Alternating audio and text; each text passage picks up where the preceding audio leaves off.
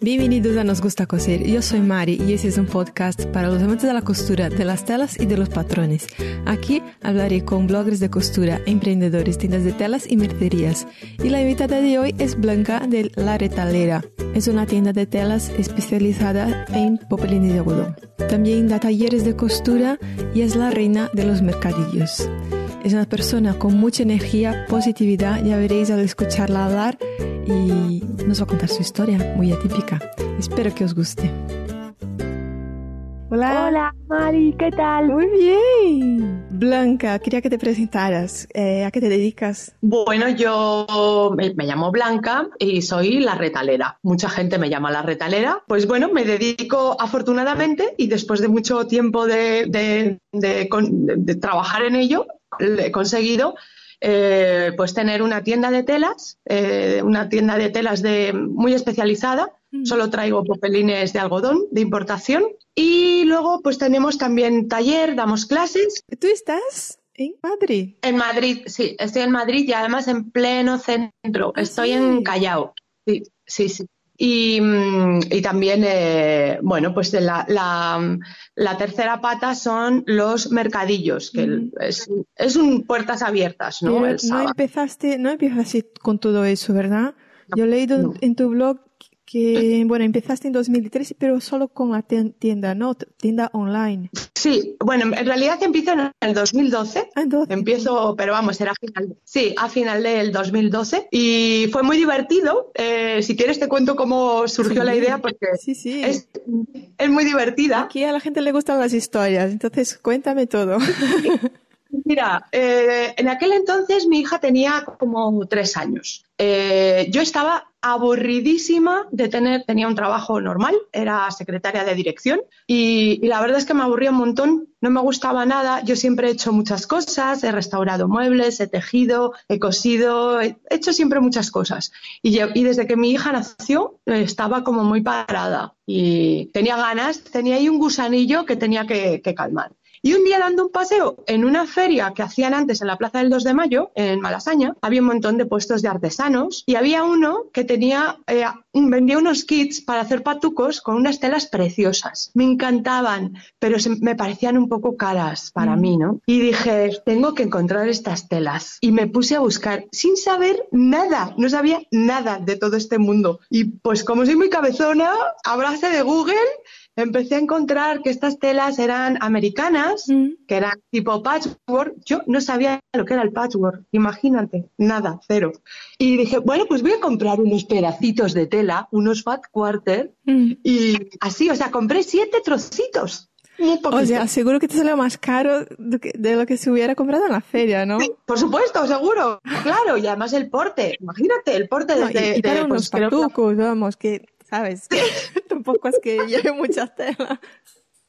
ya, ya, pero claro, yo dije, jo, pues, un, pues por el precio de un kit para hacer patucos, pues me compro siete telas distintas. Bueno, pues yo estaba ya tan contenta con mis telas. Y cuando las recibí y abrí el paquete que estaba en mi oficina, se me prendió una luz y dije, ¿y si vendo estas telas y me compro más? Como el cuento de la lechera. Pero así, ¿eh? Así. Así que, ni corta ni perezosa, dije, ¿qué tengo que hacer para vender online? Además, en aquellos años, imagínate, en el 2012, que no estaba tan no, popularizado el tema de tener, claro, imagínate, ¿no? Pues ahí fui yo, me puse a investigar, descubro Dawanda, que ya no existe, ya. y bueno, me abrí una no tienda existe, en Dawanda. Sí, sí, sí, existe, ¿no? Eh, la cerraron, la cerraron este verano. ¡Anda! Después de muchos años, sí. Y se ha fusionado con Etsy ahora. Ah, pues no sabía. Sí. Uf, ¿cuántas veces he comprado en Dawanda? Sí, ¿verdad? Claro. Pues, pues cerró, ya. Eh, después, fíjate que tenía una larga andadura y era una plataforma súper importante. Pues era el equivalente de Etsy en Europa. ¿no? Sí, sí, Bueno, pues ahí abrí, abrí mi, mi, mi, primera tienda con siete trocitos de tela. Así.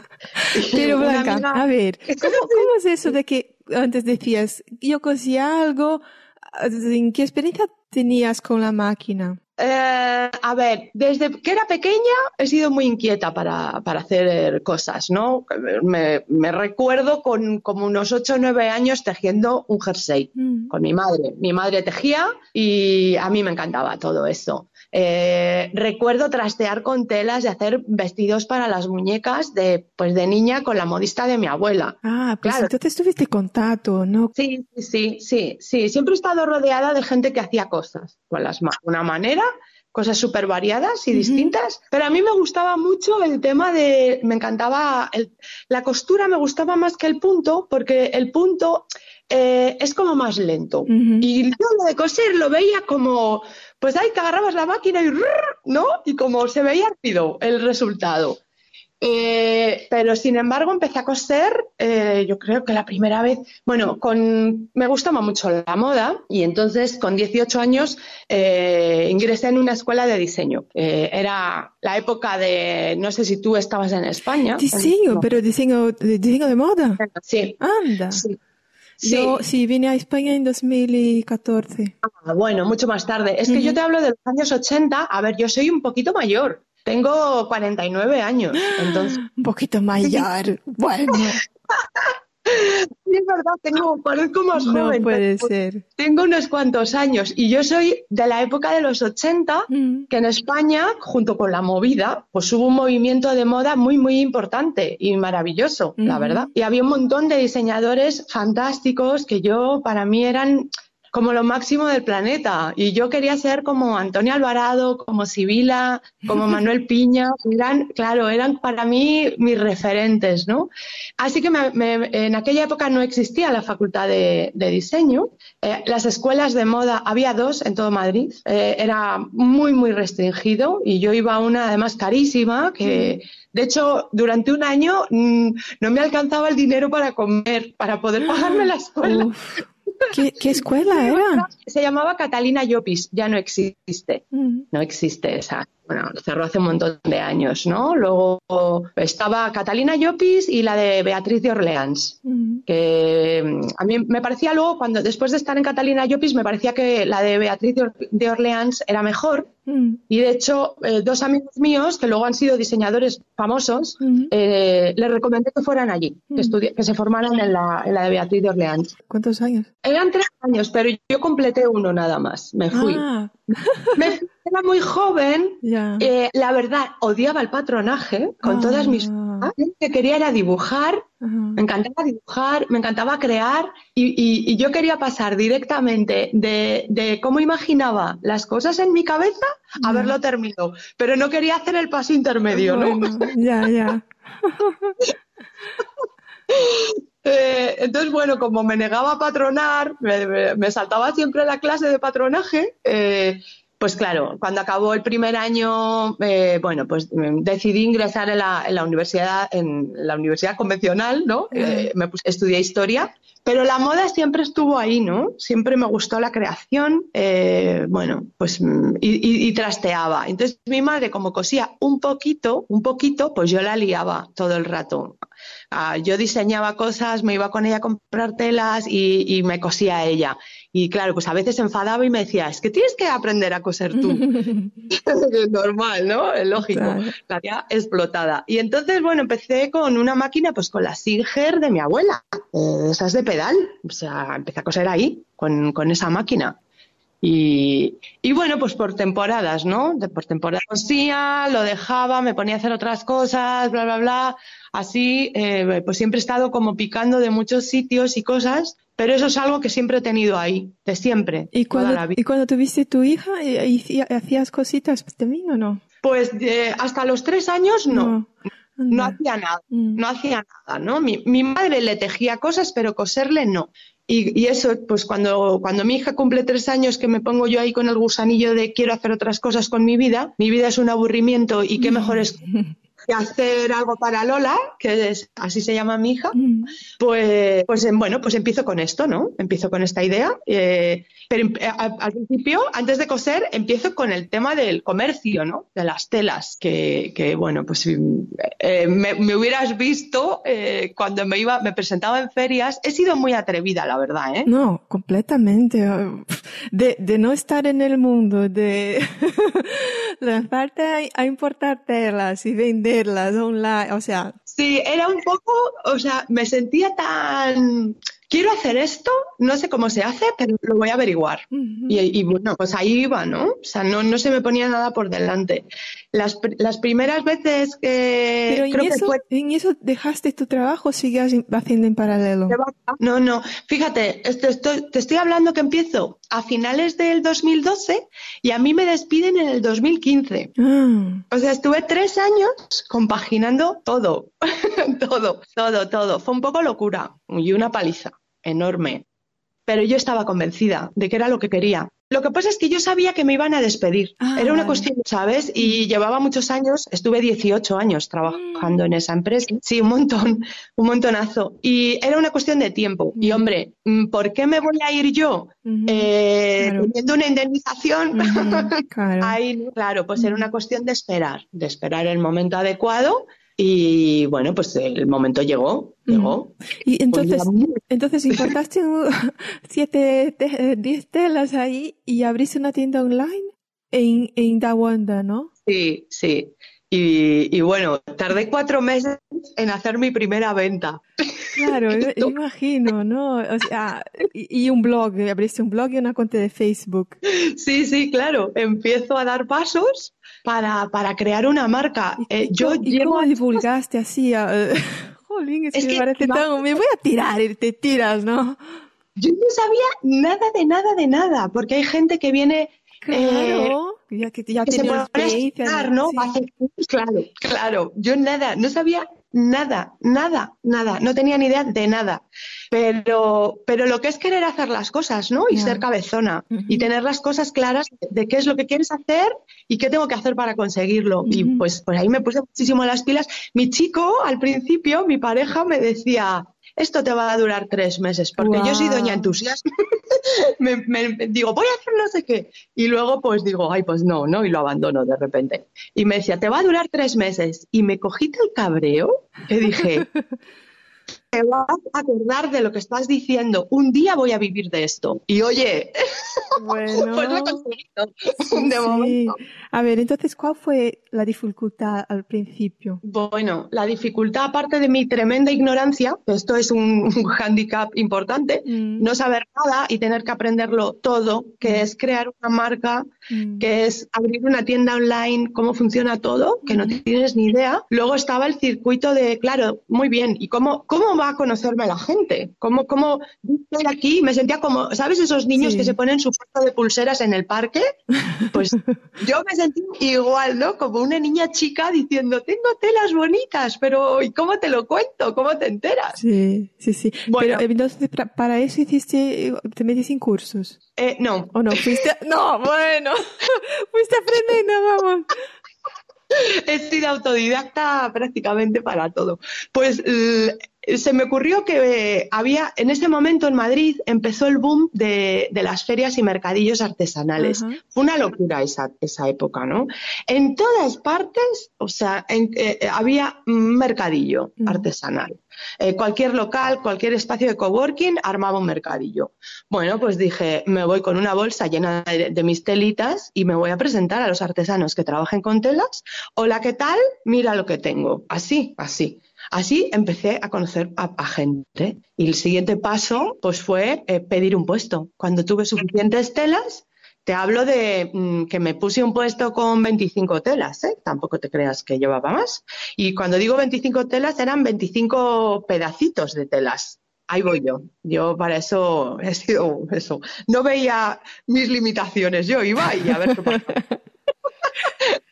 Sí, pero, pero fíjate, yo creo que, esa osadía, ¿no? Y esa falta de no tengo nada que perder, pues, pues me hizo, me hizo tanto tirar para adelante como para como que empezar a conocerme gente, ¿no? Empecé a, contactar con un montón de artesanos aquí en Madrid, eh, que ellos sí trabajaban, o sea, ellos trabajaban con telas, yo todavía no, en aquel momento.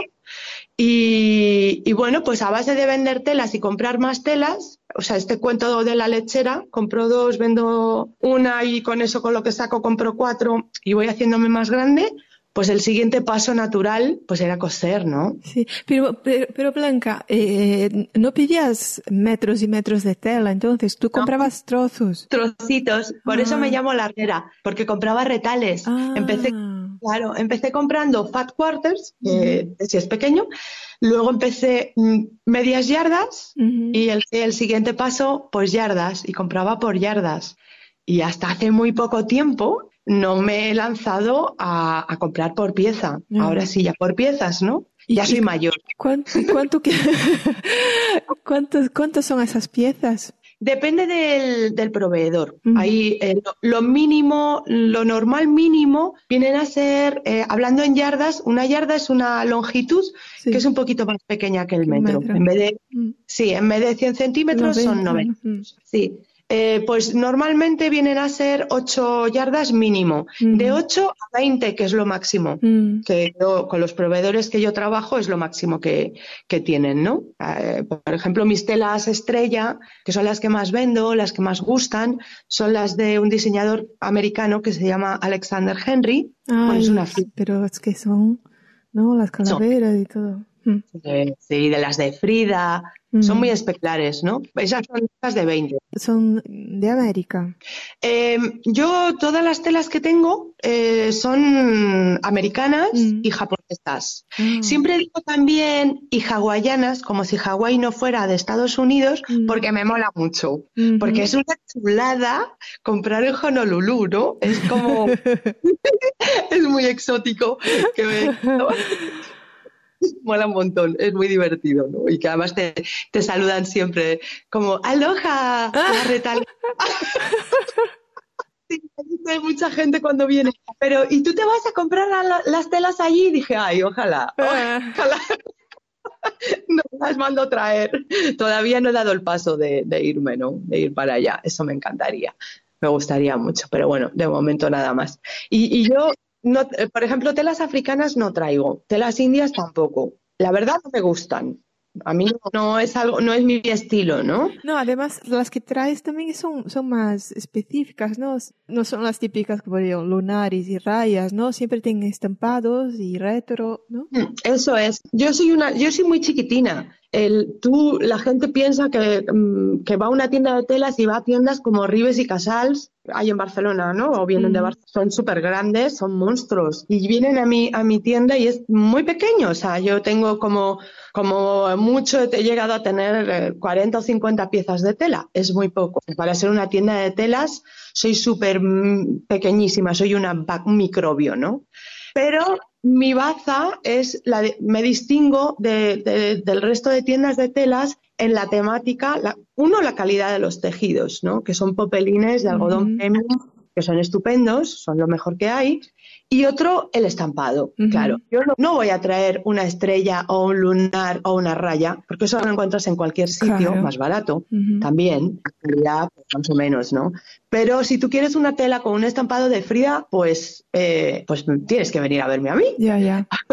Claro, ese es un punto muy, muy bueno porque realmente es, es difícil encontrar eh, eh los, los estampados que, que vendes ahí aquí en Europa, ¿no? Aquí en España. Porque hay, hay otras que también llegan a España, pero siempre tienes ese miedo de que, y si no pasa por aduanas, te quedas en la A ver, ¿qué pasa? El problema es que os clavan. Claro. También te puede cobrar, ¿no? Mm. Eso es, o sea, la gente, hay gente que, que, yo lo comprendo, que me dicen, eh, ¿a cuánto vendes la yarda? De mis telas más caras es a 20 euros, ¿no? Mm. Ah, pues yo las he visto en, en Etsy a la mitad de precio. Sí, claro, pero tú te, estás olvidando de que, uno, tienes que pagar los portes, cuestan un dineral de Estados Unidos aquí, y otro, que cuando llegan a, España y pasan por barajas, eh, tienes que pagar aduanas. Yo te estoy ahorrando todo eso y te estoy, y además te lo estoy enviando por mensajero, me lo pides hoy, mañana pasado lo tienes. Si tú estás dispuesta a esperar 10 días en que te llegue una mercancía, 10 días o entre 10 y 20 días, mm. y te da igual que te llegue el cartero, que nunca sabes cuándo va a llegar, y te dice, hola, tu paquete, tienes 45 euros, y hombre, es una más, ¿no? Blanca, eh, entonces, el, cuando empezó a aumentar tu tienda fue cuando empezaste a, ir a los mercadillos. ¿Viste que era pues una buena manera de llegar a la gente? Claro, eh, por una parte... fuera de online, ¿no? Porque en realidad eh, no es un trabajo online, ¿no? De divulgación. Bueno, es todo. O sea, por una parte Cuando yo, yo, como te dije, eh, abrí mi primera tienda en Dawanda. Eh, Dawanda, la verdad, para mí fue una experiencia bastante, bastante tediosa y poco productiva. Mm. Tenía, no, era cara. Además, Dawanda no es alemana. Sí, sí, es una plataforma. O sea, ni, es, ni siquiera alemana, no, pero es que no era muy conocida en España, quiero decir, ¿no? eBay yo creo que era más conocido y Etsy que Dawanda. Claro, efectivamente. Eh, yo nunca se me ocurrió en ese momento, ¿no? yo Etsy me lo imaginaba como, como, no tiene sentido que yo traigo telas de Estados Unidos y las venda a Estados Unidos. ¿Cómo me va a comprar un cliente americano una tela a mí? No, no. Se le va a salir muchísimo más cara, ¿no? Entonces eh, dije, pues no, yo, yo, tengo que renunciar a estar en un mercado americano porque mm. no voy a ser competitiva mm. y me voy a ir a un mercado europeo. Esa era mi idea. Luego me llegaste, llegaste a Europa o llegaste, mm, llegaste a España, conseguiste llegar al, mercado español por la wanda. Eh, al, al, europeo. De hecho, claro, como, como, es una plataforma alemana, de, pues como el 60% de mis clientes eran alemanes. De hecho, ah, eso, es lo que estaba pensando. Mm. Sí, todo lo que sea Frida, mexicano, calaveras, les encanta. Eh, vendía muy bien ahí, en, bueno, vendía muy bien. Entiende muy bien eh, lo que es tener una tienda online que, o sea, te hablo, eh, o sea, es que las cifras eran ridículas, mm. ¿no? La verdad. Digamos que era una especie de tener un apoyo, eh, tener una experiencia de, aprender cómo se maneja el comercio online y, bueno, pues tener ahí un escaparate que mucha gente me, decía, ¿y cómo, puedo ver tu catálogo de telas? Bueno, pues ah, métete claro. Y luego ahí. Y luego si quieres, pues me escribes y, te, lo, hacemos por otro lado. Pero, pero bueno, pues eso por un lado, entonces empiezo a ir a mercadillos, eh, empiezo a, eh, pues el primero que hice fue en La Manual, eh, que es un local aquí chiquitito que hay en Malasaña, que antes hacían ya no, eh, unas chicas simpatiquísimas, en, en, las ferias que hacían en, en, la Plaza del 2 de Mayo. Eh, luego me lanzó al Nómada. El Nómada eran, para mí, eran como los mayores, ¿no? Mm. ¿Y, ¿Y, en esos mercados no se veían puestos de tela, o sí? Claro, no. No, no. Pero hasta ahora, ¿eh? los mercados que yo voy, mercadillos que voy aquí, bueno, por mi zona y tal, Portugal, eh, hay, hay pocos hay poco, casi nada de tela. No es una cosa que se vende mucho. Y menos así como las tuyas importadas, ¿sabes? Cuando hay, no, o sea, claro. que Fíjate, eh, Mari, yo me encontré con una cosa sorpresiva, para mí pues sorpresiva. por eso te digo que he sido muy osada, mm. porque mm, en las ferias de artesanía tú ves a gente que hace cosas terminadas. Sí, sí, exactamente. Sí. No se veía material. Y entonces yo agarraba el teléfono, el baba y les decía, mira, yo vendo telas, eh, ¿puedo estar ahí? Y, en, en, muchos, en muchas ocasiones me encontré que yo era la primera persona que lo había preguntado y entre que se lo pensaban, no se lo pensaban, me decían que sí, allí iba yo. Luego como que abrí la puerta a otra gente que, eh, que vendía materiales, ¿no? Porque yo agarré, o sea, no se habían planteado la posibilidad de vender materiales. Y yo dije, bueno, como el no ya lo tengo, pues yo pregunto ya qué pasa. Ahora, ahora ya ves más por, por, los mercadillos, ¿sí? ¿sí? Sí, sí, claro, claro. Pero fíjate, en el Nómada, eh, cuando yo empecé en el Nómada, que me tocó la época de Chamartín, eh, creo que llegamos a ser como 250 expositores o algo así, un montonazo. Mm. Y como yo era la única que vendía telas, con que hubiera 150 que trabajaran con telas, yo ya hacía el nómada solamente con los, con los eh, expositores, sin contar público. Entonces estuvo muy bien. Sí. guay. estuvo muy bien esa época, la verdad, estuvo muy bien porque, porque claro, venía todo el mundo, los compañeros expositores me compraban las telas, ¿no? Así, ah. Yo me tenían que pagar portes, sabían lo que... sí, sí. Perfecto, claro, perfecto. Y, bueno, pues eso fue una época que me, bueno, a mí me encanta hacer ferias. Sí, mira, me lo paso muy bien. Tienes una entrada y, y me pareció genial, pero es una entrada, claro, ya es una entrada antigua en que das unos consejos a la gente que quiere empezar los mercadillos. Eh, es, a ver si es de tips, sí, de 2013 justo. Bueno, pues mira, ya tenía experiencia para, para dar consejos, ¿no? Y, y que, a ver, porque tú hablas de muchas cosas y a lo mejor ya ha cambiado, ¿no? Entonces pones aquí que para participar en un mercadillo tienes que vender algo, porque hay gente que va, bueno, voy con dos pulseras, Te juro que he visto eso, ¿eh? Sí, pero aún si, sigues viendo. A lo mejor es gente que empieza, ¿no? Así que no sabe qué, cuánto llevar ni qué llevar. Pero eh, yo creo que, sobre todo ahora, participar en una feria es muy caro, mm. como para que no tengas las cosas un poquito claras. ¿Sabes? Mm, es muy fácil pinchar, súper fácil. Mm. Entonces, si te vas a gastar eh, 300 euros en participar en una feria que dura dos días, jo, mide un poco, ¿no? Más que nada, hombre, si te sobra el dinero, pues mira, mm, allá tú, fenomenal. Pero si eres como somos casi todos, ¿no? Economía de supervivencia, pues ten un mínimo de un poquito de garantía de ayudarte a ti misma de que, de que bueno, que, bueno, pues que, tengas un poco de oferta, de saber un poco qué público, a qué público te estás dirigiendo, mm, ¿no? O sea, no, no, que no hagan como tú hiciste, que voy, me lanzo y no sé nada. También me, me una época que no estaban los precios como ahora de las ferias, ¿eh? Ah. Que es que ahora o sea, tú pagas todo, para los mercadillos y las ferias tienes que pagar entonces el puesto, ¿no? La mayoría. Mm. ¿Hay alguna, hay, alguna que es gratuito? Mira, en Madrid me parece que en Tabacalera, que es un espacio, mm, me da mucha vergüenza decirlo en público, pero todavía no he ido mm. porque no me ha dado tiempo. Eh, eh, creo que es gratuito poner un puesto. No sé cómo funciona exactamente, pero creo que es gratuito. Y si es de pago, es muy, muy, muy, muy poquito. Para ser mm. Madrid es un auténtico chino. Mm. Mira, mm, lo que pasa es que, bueno, iba a decir que obviamente eh, a veces lo barato sale caro también. Si tú tienes una feria en Madrid que cuesta muy, muy poco o es gratuita, a lo mejor es que no va nadie y por eso es ah, gratuita. Eso hay que medirlo también, ¿no? Ah. Mm. Lo tuyo es que, que, sepas un poco a dónde vas. Mm. Otro punto que decías es que eh, es bueno tener un nombre y logo, porque la gente pide pues una tarjeta, mm, referencias. Claro, es, es, la idea de construir una marca. Yo todo esto lo he aprendido eh, caminando. Yo, y, y, claro, yo cuento lo que yo sé, que seguro que hay muchísima gente súper profesional, experta y dice, ¿y esta qué está diciendo? ¿no? ¿Qué tonterías dice? Mm, pues seguro, seguro. Pero en base a lo que yo sé y a lo que yo he aprendido y, tengo la suerte de trabajar con un montón de gente profesionales que pues me han nutrido y me han, me han, me han ayudado un montón, eh, pues sí sé que hay que construir, tienes que construir una marca que sea, em, pues como que refleje qué estás haciendo, qué es lo que haces. Yo he vendido muchísimas telas a pues, personas que cosen para ellos, la mamá que hace ropa para sus hijos, y a la mamá le da exactamente igual. Si yo tengo un blog, tengo un logotipo bonito y está fenomenal, ¿por qué le va a importar? Ella quiere telas bonitas y punto, ¿no?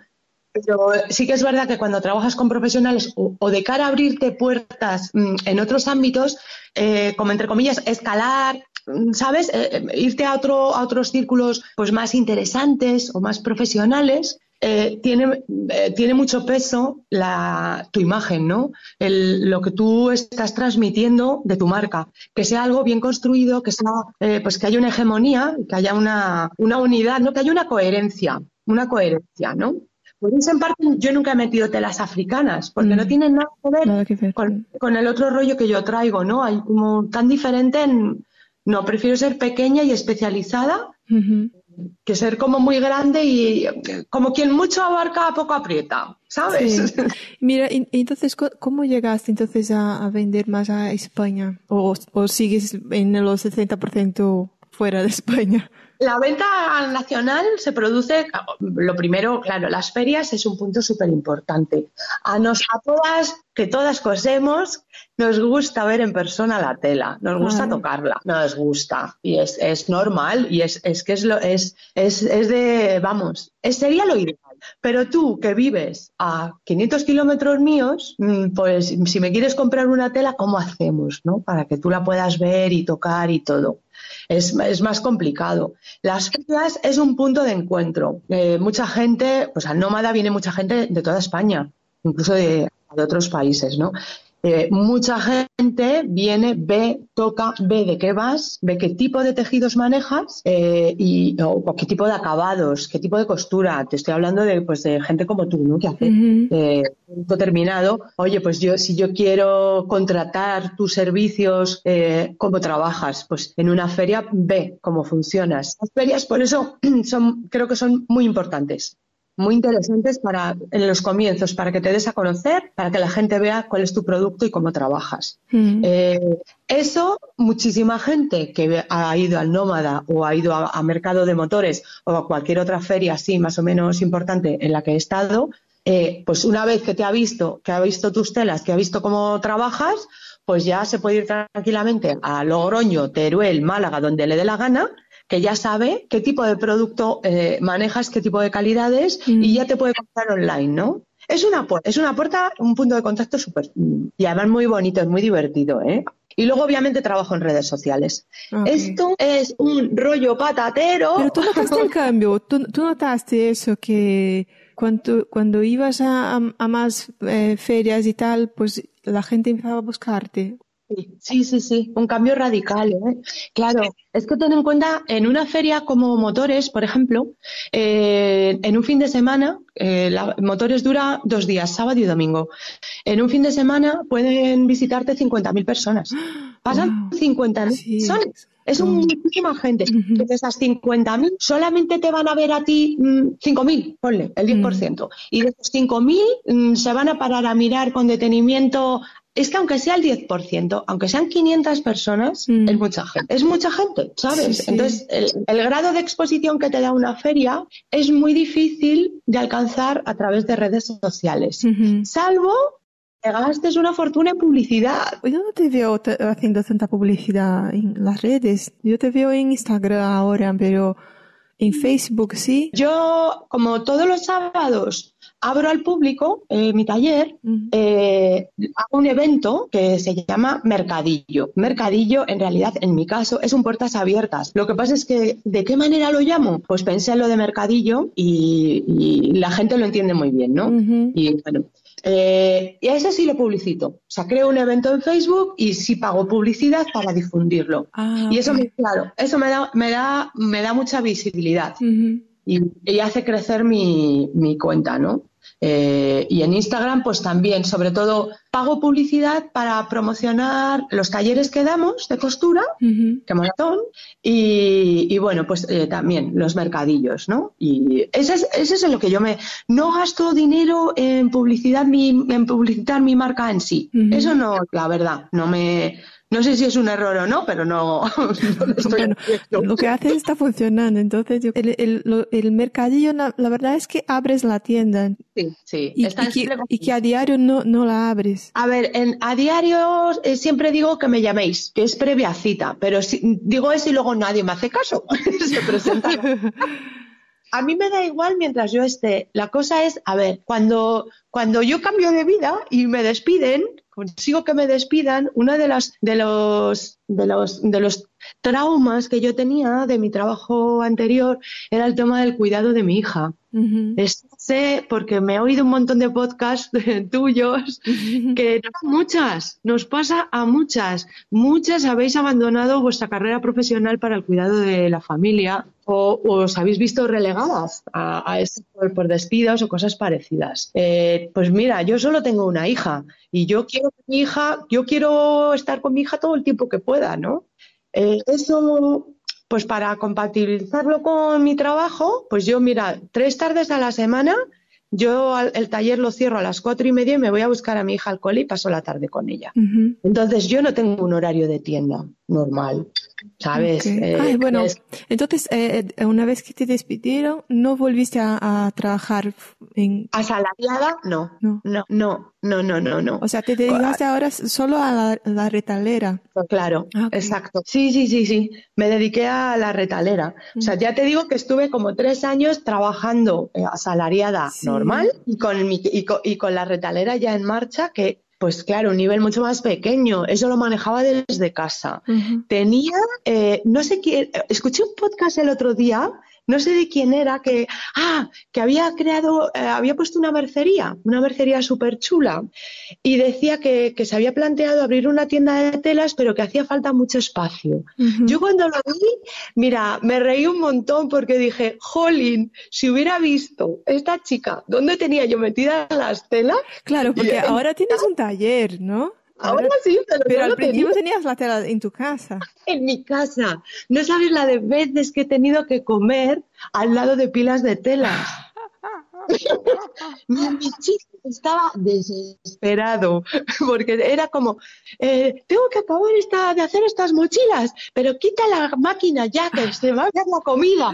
Y era como, ¿sabes? Porque la gente en redes sociales cree que, que eres mucho más grande de lo que eres. No, no, no imaginas, no, el espacio.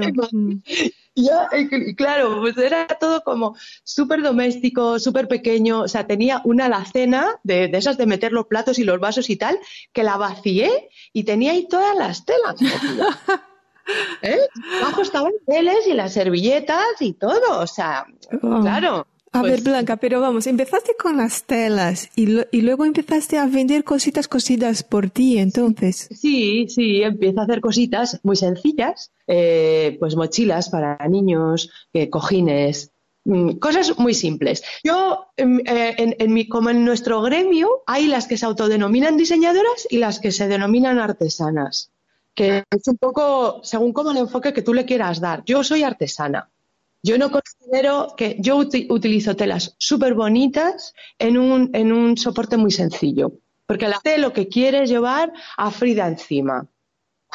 Entonces hago una blusa cuadrada, súper sencilla, para que lleve su Frida encima y sea la más guapa del mundo. Entonces, yo soy artesana, no, no, me considero diseñadora porque creo que hacer una toteba cuadrada con una tela chula, eso no es diseñar.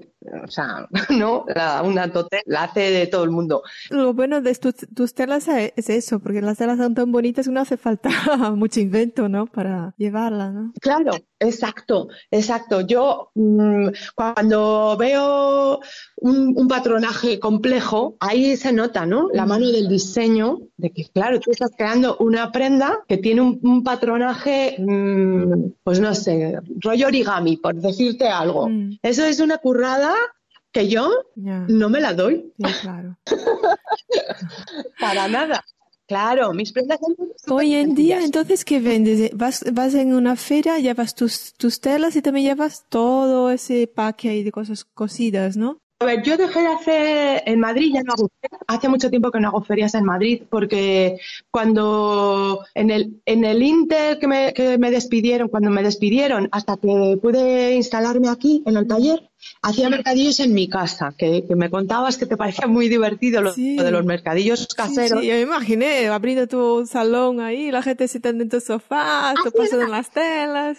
Así era, era ¿Ah, muy divertido bueno, te lo juro, o sea, de repente salía mi hija, ¿no? Mami, que sí, me puedo comer una galleta. Sí, sí. O sea, era así, era totalmente casero. Jolín, ¿y cómo abres tu casa así a la gente? ¿No tienes miedo? Mira, que yo aquí no veo que la gente sea muy receptiva en, traer gente a casa. Ya, ¿te refieres a España? Sí. Es verdad, tienes toda la razón. Eso es una cosa, mira, yo he trabajado eh, estos 18 años que te digo que fue mi, último trabajo, eh, trabajé para el Estado mexicano mm. y aprendí muchas cosas de ellos, maravillosas. Y una de ellas era la generosidad y el enseguida te invitan a su casa, ¿no? Mm. Yo perdí ese miedo tan español que nos vemos todos en la calle, en los bares, somos súper colegas, pero luego yo tengo muchos amigos que yo nunca he ido a su casa, nunca he estado. sí. Yo no soy así, pero bueno, no solo lo aprendí, también es mi carácter, ¿no? A mí me gusta recibir en casa, me gusta que la gente venga, mm. pero claro, uno invita a sus amigos, no a un señor que ve por la calle. claro. Cuando empecé con este rollo, claro, lo hablé con mi chico, se lo propuse, le dije, a ver, ¿te parece bien que yo el sábado solo lo hacía los sábados por la mañana, alguna vez hasta por la tarde, pero un horario súper limitado, ¿no? mi salón, afortunadamente, bueno, pues se podía, tener la entrada directa desde la puerta y mm. como el resto de la casa se podía cerrar, más o menos, ¿vale? O sea, estaba como un pelín aislado. Mm. Y me dijo, pues sí, ánimo, venga, tira para adelante. Y bueno, pues yo montaba mi chiringuito y, ahí va. El público que viene, a ver, todas cosemos, todas nos gustan las telas. ¿Cómo somos? Pues somos gente que nos gustan las cosas hechas a mano, que tenemos paciencia, que mm, son, yo no me he encontrado nunca una mala situación. Todo el mundo ha sido súper amable.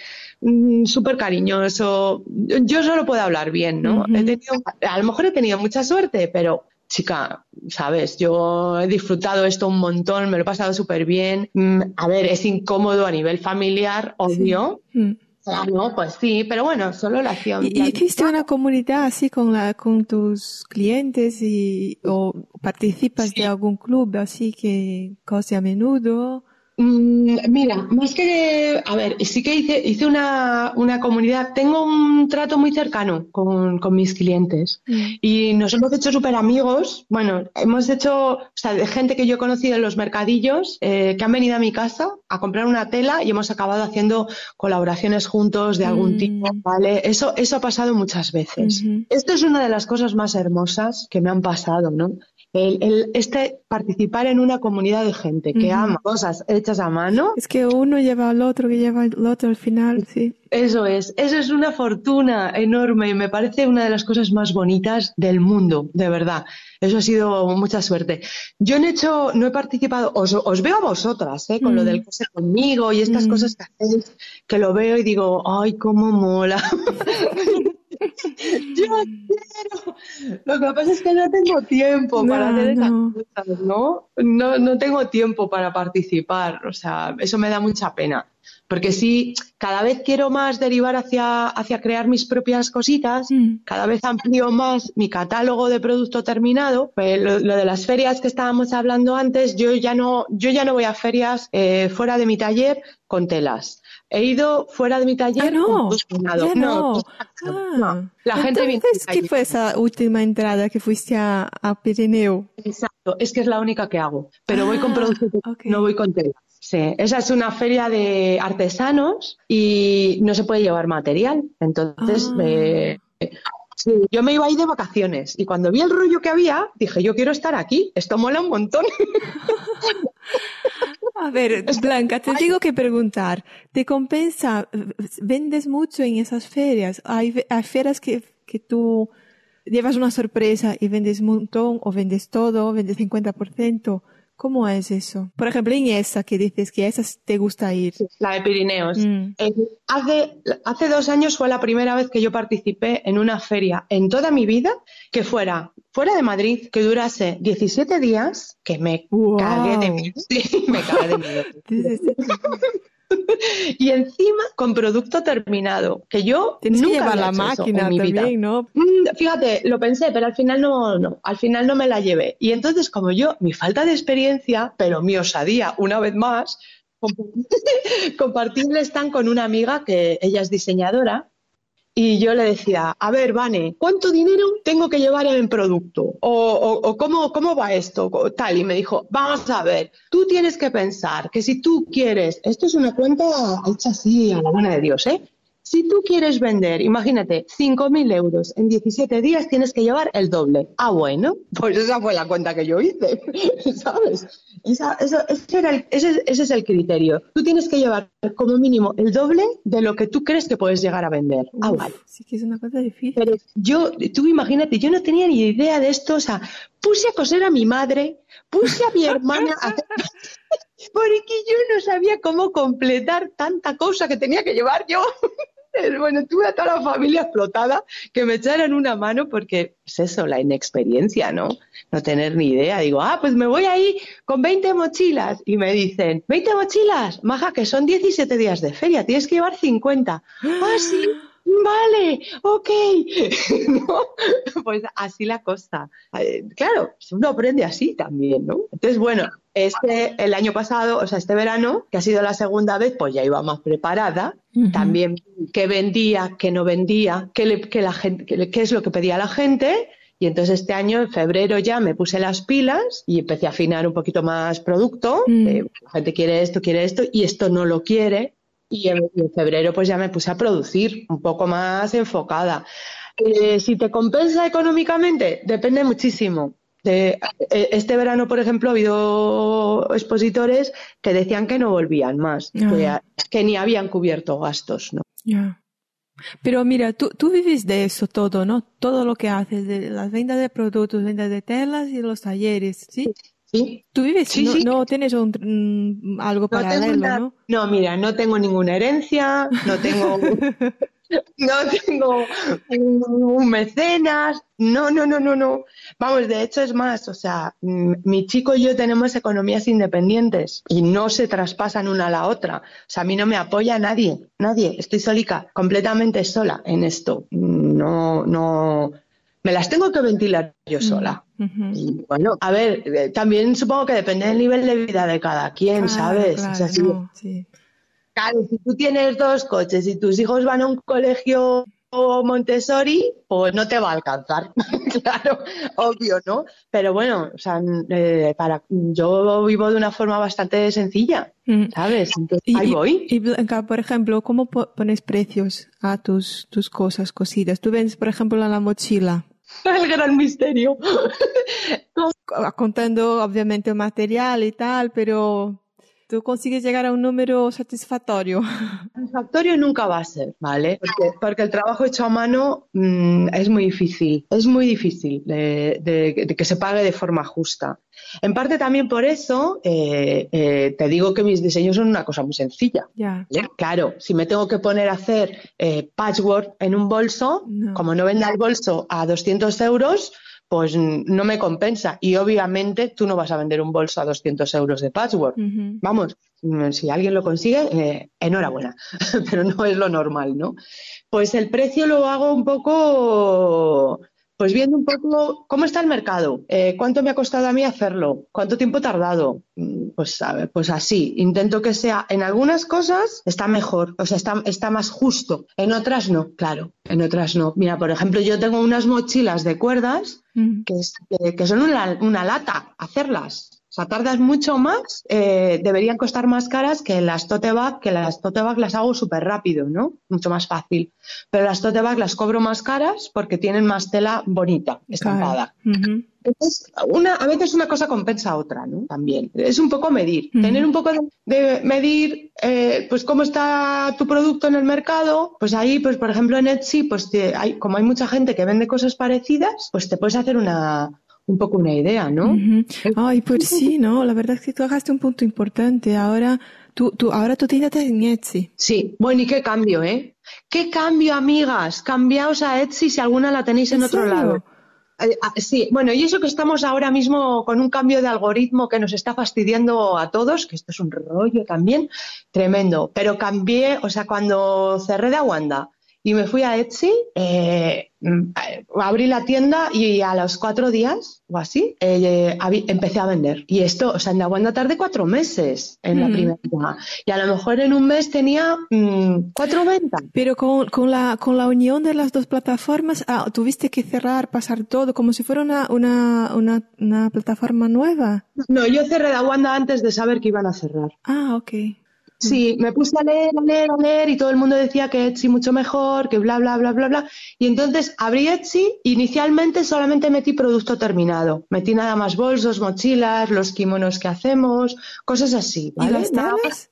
Las telas en principio no las metí porque yo pensaba, pero ¿cómo me va a comprar un yankee una tela que allí está el mundo? O sea, y le va a salir mucho más cara. Pues yo pensaba que, que era imposible, que yo no iba a poder competir.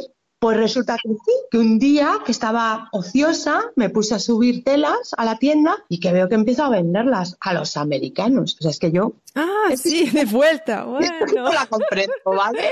Yo esto no lo entiendo. Que un americano pague, que para, que para recibir una tela en Florida pague eh, pues casi tres veces más cara que si la comprara su vecino de California. Uf, oye, sí que... Claro, y puede ser alguien que lo conoce también, ¿no? Yo qué sé, yo, yo no entiendo el, criterio, ¿no? Porque dices, bueno, puede haber un despistado o alguien que necesite esa tela y solo la ha encontrado en mi tienda.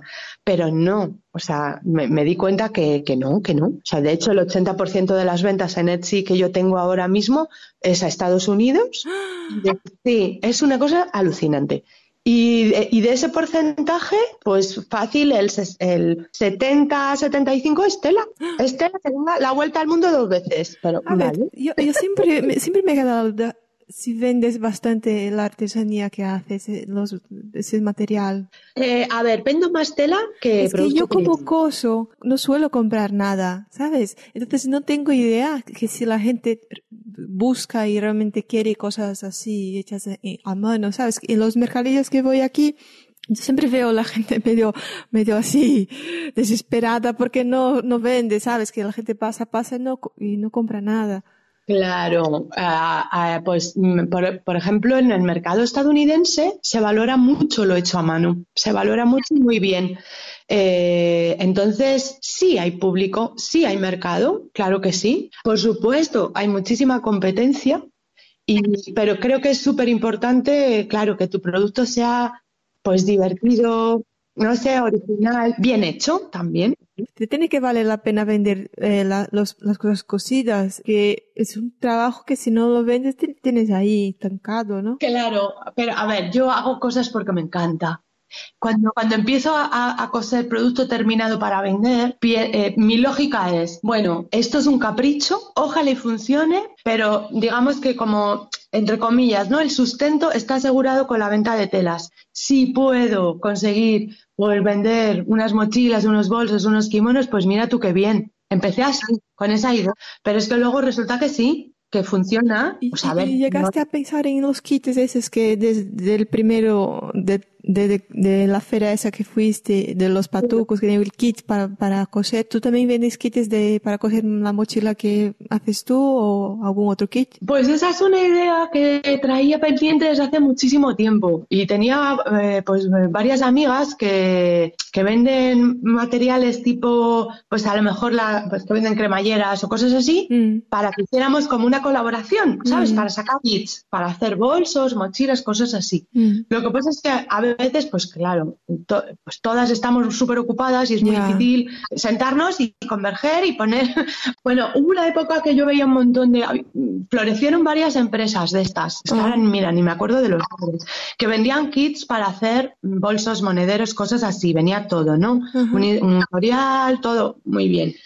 Esa idea me encanta, me gusta un montón. Pero sí que es verdad que cuando quieres lanzar un producto, este es el rollo de ser profesional. Que lanzar un producto requiere detrás un de curro, ah, de diseñar el packaging, de mandarlo a hacer, de hacer un, tutorial que esté bien hecho. Para que tú sepas si está bien hecho, se lo tienes que mandar a probar a gente eh, que lo tiene que hacer y, testar, ¿no? Como mm. si yo hago un desarrollo un producto así, digo, pues, chécame esto, ¿no? Revísalo a ver si está bien explicado, lo que sea. eso lleva un montón de tiempo. Mm. Lleva un montón de tiempo. Y como siempre vamos a matacaballo, Porque, claro, porque es que todo lo, o sea, en, mi caso, es que todo lo hago yo, ¿sabes? Yo me chuto, para que voy a comprar telas, pues me veo unas 2.000 o 3.000 fotos de telas para seleccionar 8 o 10. Claro. Y eso son horas de mm. trabajo, claro, ¿no? Mm. Eh, haz el pedido, tramítalo, gestiona aduanas, pues mira, estoy cerrando contabilidad porque pues toca pagar impuestos ahora el trimestre. te coordina las clases de costura, que aunque no las imparto yo, pero pues yo hago las fotos, preparo el mm. anuncio, mm, todo el rollo, ¿sabes? Mm. Es, es, no, a veces da tiempo. Sí, háblame de, tus talleres. Entonces, ¿qué talleres eh, ofrecéis ahí? Damos clases de, de Costura, eh, fundamentalmente, costura y patronaje en clases continuas y luego los sábados hacemos monográficos, que los monográficos molan un montón porque mucha gente, pues seguro que te lo has encontrado tú, ay, no sé si me apetece aprender a coser o no, o no quiero apuntarme a clases porque si luego no, me gusta, no saben, ¿no? Pues en un monográfico, en un día, haces un proyecto y, bueno, pues ves. Ves, un poco si te ha molado, si te ha divertido, te lo has pasado bien, te llevas una prenda terminada, que mola mucho esto, y bueno, pues ya a partir de ahí, pues ya si te apetece apuntarte a clases, pues ya sabes un poco de qué va. Sí, pero, las clases son así, cada una hace lo que quiere o sí que tenéis un... No, no, no. No, esa es otra cosa. Bueno, ya ves que hay como las dos tendencias, ¿no?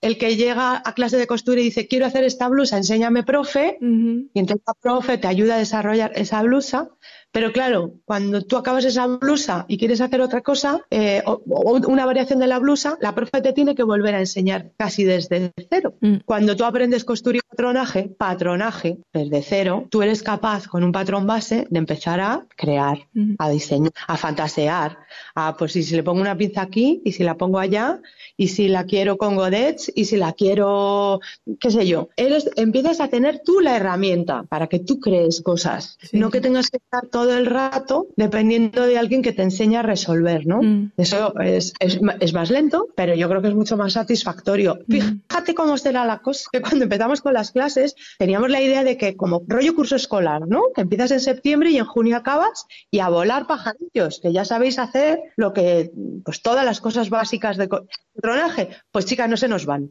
no se nos van y no hay manera de echarlas. Están ahí nuestras alumnas que, que bueno, pues aquí sigue con nosotras, ¿no? Les mm. gusta mucho, se lo pasan muy bien. Eso por un lado y bueno, y luego por otro los, lo de los monográficos, ¿no? Y también hemos metido uno muy chulo de alpargatas, que ha sido ah. un hit. sí, sí, sí. Pero eso según la época, ¿no? Así ahora cada invierno, así oh. otoño, invierno. Claro, ahora en, otoño ya el de alpargatas no. Lo lanzamos como en Semana Santa del año pasado. Sí. Y hemos ido haciendo como una media de un par de talleres al mes, así. Oh, qué guay. De, alpargatas, sí. Y ha sido un exitazo, la verdad. Mm. Pero ahora, pues de cara invierno, vamos a meter otras cosas. Vamos a meter bolsos, que me lo piden muchísimo. ¿Sabes? Otras cositas. Vamos a meter uno de bolso reversible, mm. pues eh, cosas así, ¿no? es, bueno, el de kimono, que siempre lo tenemos porque le encanta a la gente, mm. pues cosas, cosas así. ¿Y, esos talleres eh, usan tus, tus telas o traen las telas? Mira, en el curso de costura, en el curso continuo de costura, las telas eh, las traen de fuera. Sí, pueden comprarme, obviamente, si quieren. Pero claro, estamos hablando de, si te quieres hacer un abrigo, yo solo tengo popelines, ¿no? No, pues no hablo con eso. Mm. Entonces, en el curso de costura, eh, la gente se trae sus propias telas. Mm. En los monográficos sí, están incluidas las telas. Y es la que te dé la gana. Eso está muy bien también. No te digo, solo puedes coger estas tres telas. No, puedes coger la que te mm. guste, de todo lo que tengas. Blanca, ¿nunca pensaste en ampliar el tipo de tela y loneta y impermeable. He hecho mis intentos, ¿eh? Mm. No creas que no. he metido algún punto, he metido alguna loneta impermeable, he metido, sí, he metido lonetas también. Eh, poca cosa. Eh, seguramente es porque no he metido mucho, eh, que no me funcionado. Mira, es que eh, tu producto yo lo veo súper chulo. Siempre pienso, ay, si tuviera Lonet, si tuviera un impermeable. pero no las hacen, no, las hacen, no, no las hacen, no. A ver, Alexander Henry tiene eh, dos, tres telas que son impermeables, laminadas. Ya, laminadas, sí. Y tiene otros cuatro o cinco que son en punto. Pero nada más, mm. ¿sabes? Tiene un catálogo súper pequeño, súper corto. Y luego igual de lonetas tiene es que para hacer estuches o, o, mismo bolsos, ¿sabes? Si, si no fuera, si fuera así algún material más resistente o más, ¿no? Pero yo bolsos con mis telas. Claro, ¿qué hago? Las entretelo, las, mm.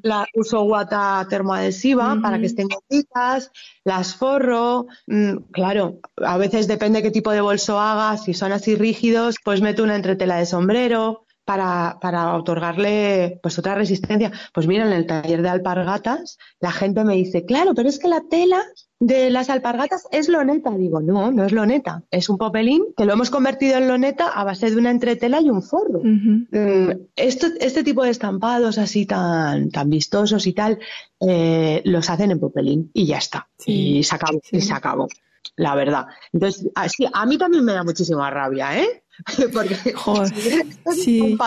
es que es, muy difícil encontrar impermeables así chulos o de, esos estampados.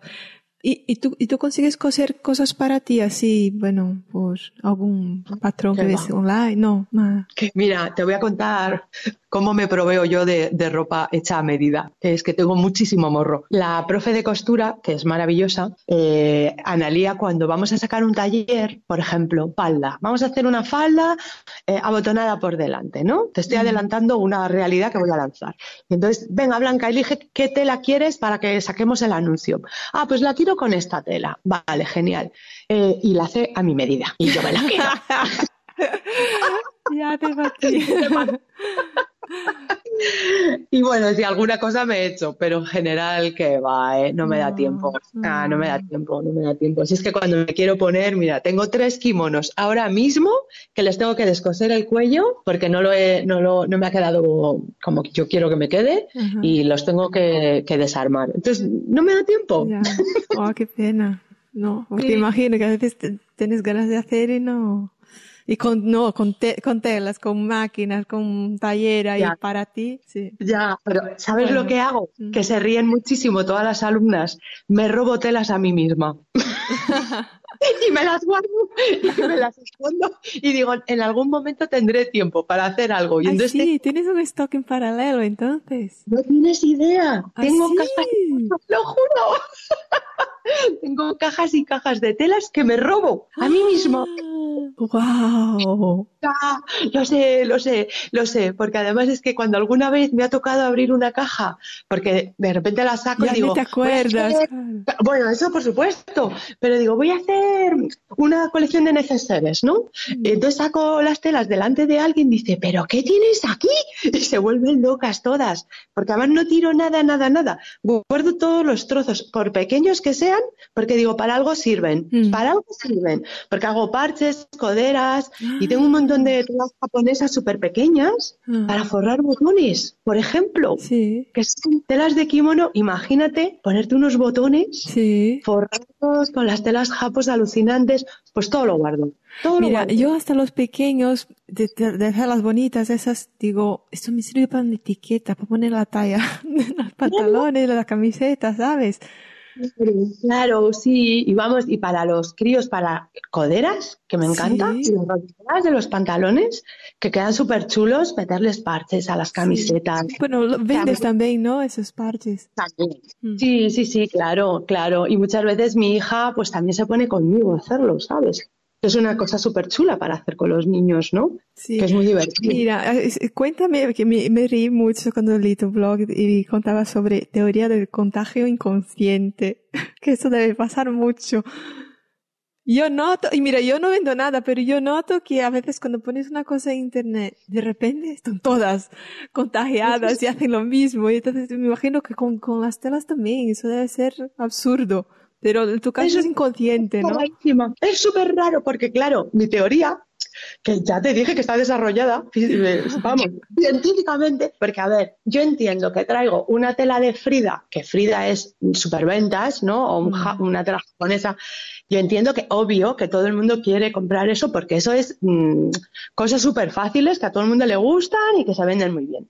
Yo esas telas no las incluyo en mi teoría. Son telas que no, que, que bueno, es que este sábado pasado la última vez me ha pasado con una tela que tengo de conejos, que son, es como un mapa mundi, pero las, las, islas son en forma de conejo, ¿no? De conejo y de zanahoria. Bueno, pues esa tela eh, la puse en rebajas porque estaba muerta de risa, muerta de risa. Bueno, pues este sábado, pues yo creo que se la han llevado como seis clientes diferentes.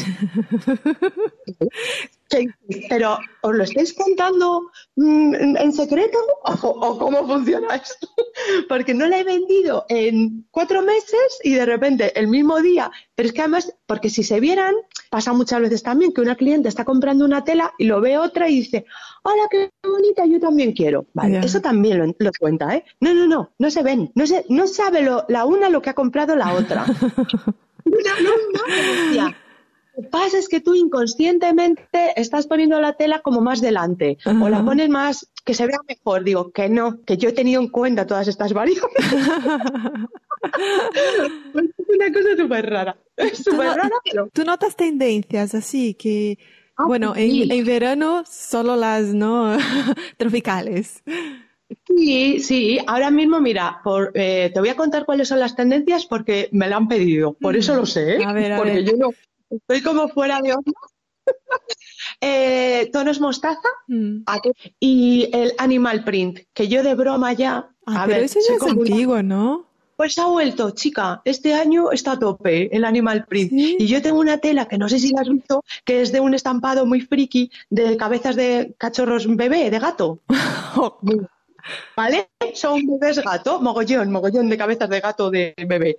Eh, y claro, la última clienta que me pidió tres veces el sábado, ¿y Animal Print? Digo, sí, sí tengo. Y le saco la tela Los de los gatos. gatos y me miraba con una cara como tú eres tonta. Me reí, digo, perdóname, digo, es que eres la tercera persona que me lo pide hoy. Digo, y no, no tengo Animal Print, digo, te estaba gastando una broma nada más.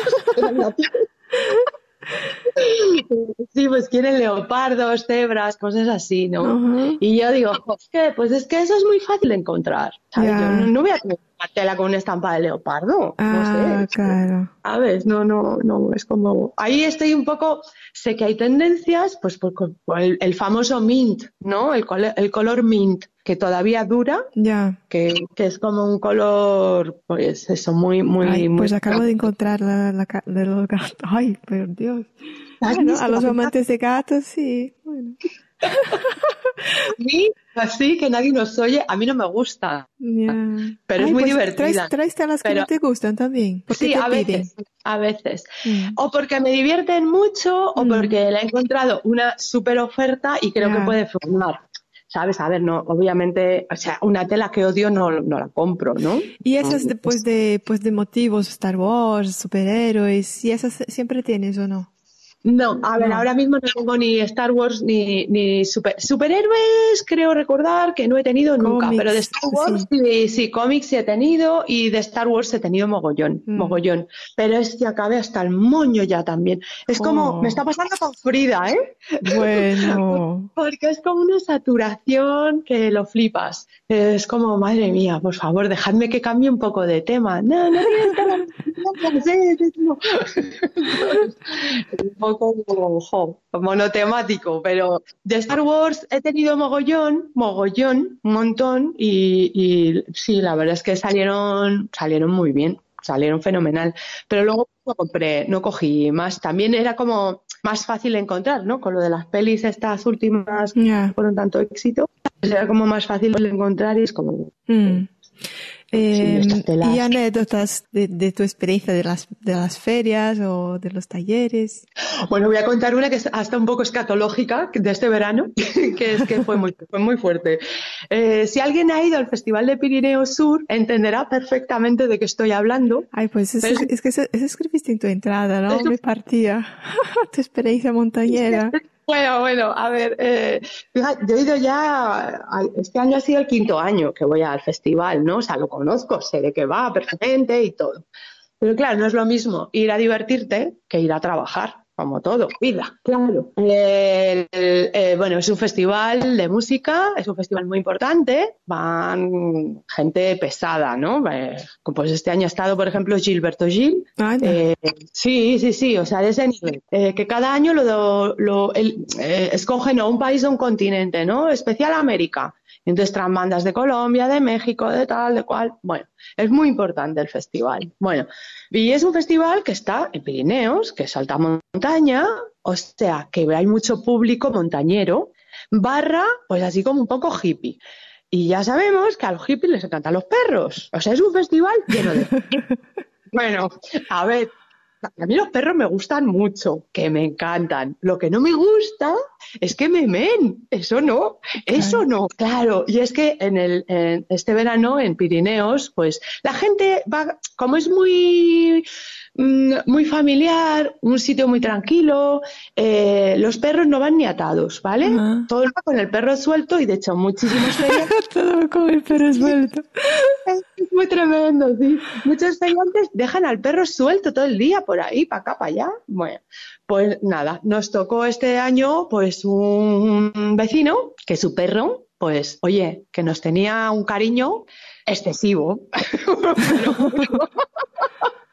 A mí me estropeó dos vestidos. Dos vestidos. Los tenía puestos en el maniquí, eran vestidos largos, casi hasta los pies, o sea que a la altura era un perrete, tampoco es que fuera un perrete muy grande, pero un perrete que tenía la altura justa de levantar la patita y que me, y es un, y bueno, y a mi compañera de Stan le pasó lo mismo con unos kimonos. Pues igual le estropearon unos kimonos, ¿no? Entonces, eh, bueno, la primera vez que me pasó a mí, yo además súper pardilla, ¿no? ¿no? Es que no sabía ni cómo reaccionar. No, no estaba preparada. ¿Qué hago? ¿Qué hago con este pibe, no? Le digo que me pague el vestido, el pibe no lleva dinero, y, y, y, bueno, muy, muy rara la situación, ¿no? Pero cuando le pasó a mi amiga, que a mi compi, eh, eran unos kimonos que no vendía, ¿vale? Los tenía ahí un poco de, de outlet. Entonces va el pibe este que tenía el, otro perro, le mea el kimono y mi amiga se puso hecha una hidra, pero bueno, no tienes idea, súper enfadada. Dios mío, te has cargado mi que no sé qué, le monté un broncón súper fuerte. Y el pibe todo asustado, no, no, no, yo te lo pago, yo te lo pago, ¿cuánto cuesta? 45 euros, toma, toma, toma. Tal, se lo paga y tal cual le cobra, se vuelve a mí, se empieza a reír y me dice. ¿sabes qué te digo?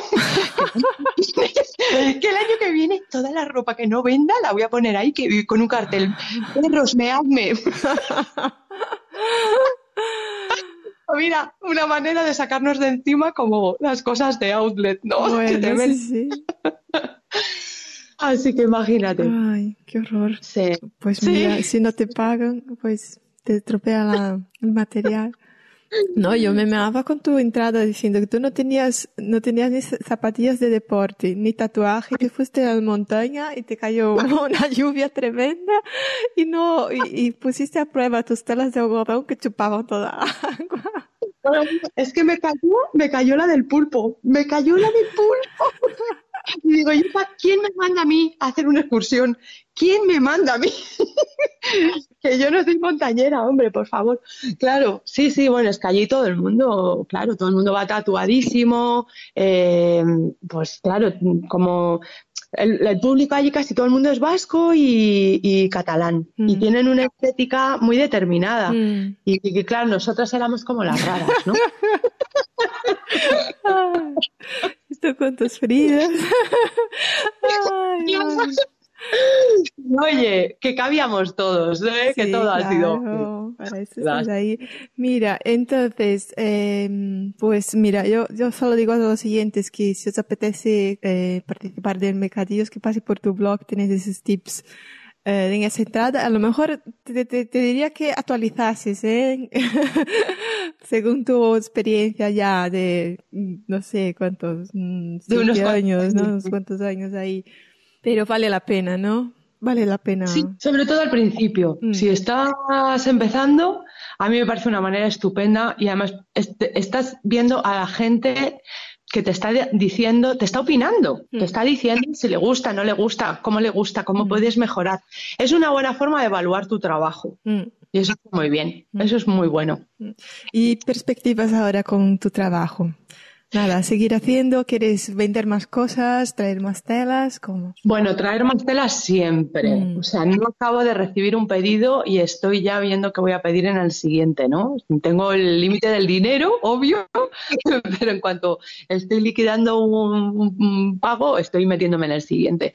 Eh, por supuesto, sí, crecer todo lo que pueda, eh, de tener todas las telas que pueda. Mm, y, y en ese sentido, seguir posicionándome como la que trae este tipo de tejidos, ¿no? Como tener el mayor catálogo que pueda de, de, estas telas. Me, encantaría muchísimo, que eso sí, lo, tengo mucho trabajo por delante porque me gustaría muchísimo mejorar eh, mi, pues mi venta online. Eso me encantaría porque sueño en el futuro con irme de Madrid, irme a un pueblo a vivir entonces, sí, esto es mi sueño dorado. sí, estoy cansada de vivir en la ciudad. Estoy muy cansada. Mi hija también, mi chico también. Sí. Queremos otra vida, ¿no? Más sencilla. Eh, mm. Mira, no, tiene, no tienes una web, ¿no? De la retalera. Eh, lo que tú, el siempre- tú vendes solo por Etsy, no tienes un- una tienda, laretala.com, ¿no? Laretalera.com. Claro, mi tienda online es en, en Etsy. En Lo que hace mucha gente que me conoce es que pues me pide por Instagram, me pide por Facebook, Mm. me manda WhatsApp. ¿Y O por sea, qué yo no tengo una tienda? Porque te da mucho más trabajo, ¿no? Montar Sí, un... porque no sé todavía. Algún día aprenderé. Tengo que crearme una página web. Eh, Por eso no y- debe ser muy difícil. Pues seguramente no, pero, pero, pero lo bueno de Etsy es que ya, ya tienes, ¿no? La, el nombre de Etsy, ya tienes es. ahí. Mm. Eso y que, te, y que Etsy tiene un mercado ahí po- potencial enorme de millones de personas, Claro. ¿sabes? Si tú te abres una web y una tienda tú sola, Pero entonces no que- te falta nada. Tú ya tienes tu, tu tienda online. Puedes ir al pueblo. Bueno, bueno, bueno, eso quisiera. Lo que pasa es que la, el, eh, si me voy a un pueblo no puedo hacer mercadillos, no va a venir ni, ni Perris a verme.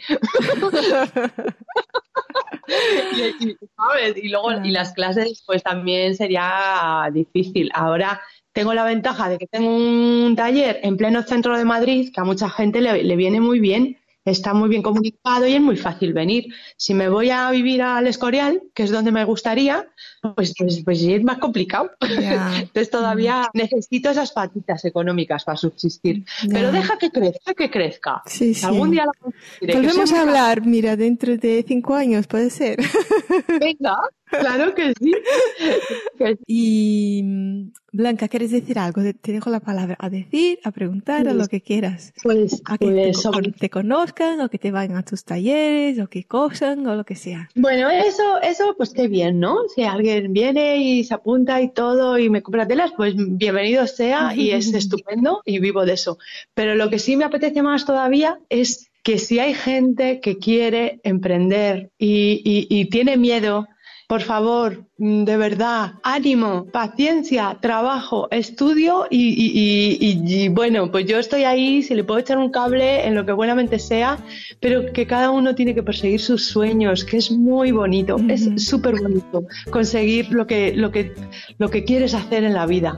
Sí, sí. Eso es como lo Aunque más. sea tarde, ¿no? Aunque sea los, los 50 años, ¿verdad? Oye, pues claro que sí, mira, yo me siento como si tuviera 25 en ese sentido. Ujú. ¿Sabes? Es, es muy guay, es muy guay. Mm. A mí me da igual la edad que tenga. Sí, ¿no? Poca gente llega a, a, bueno, a la edad ya mayor sabiendo lo que le gusta y haciendo lo que le gusta, entonces es importante, ¿no? Pues sí, nunca es tarde además para descubrir lo que, lo que te apetece y lo que te apasiona, ¿no? No, no sé, es que eso tampoco hay que tener miedo. Es que yo no tengo claras las cosas. Yo no las he tenido claras hasta que tuve 45 años.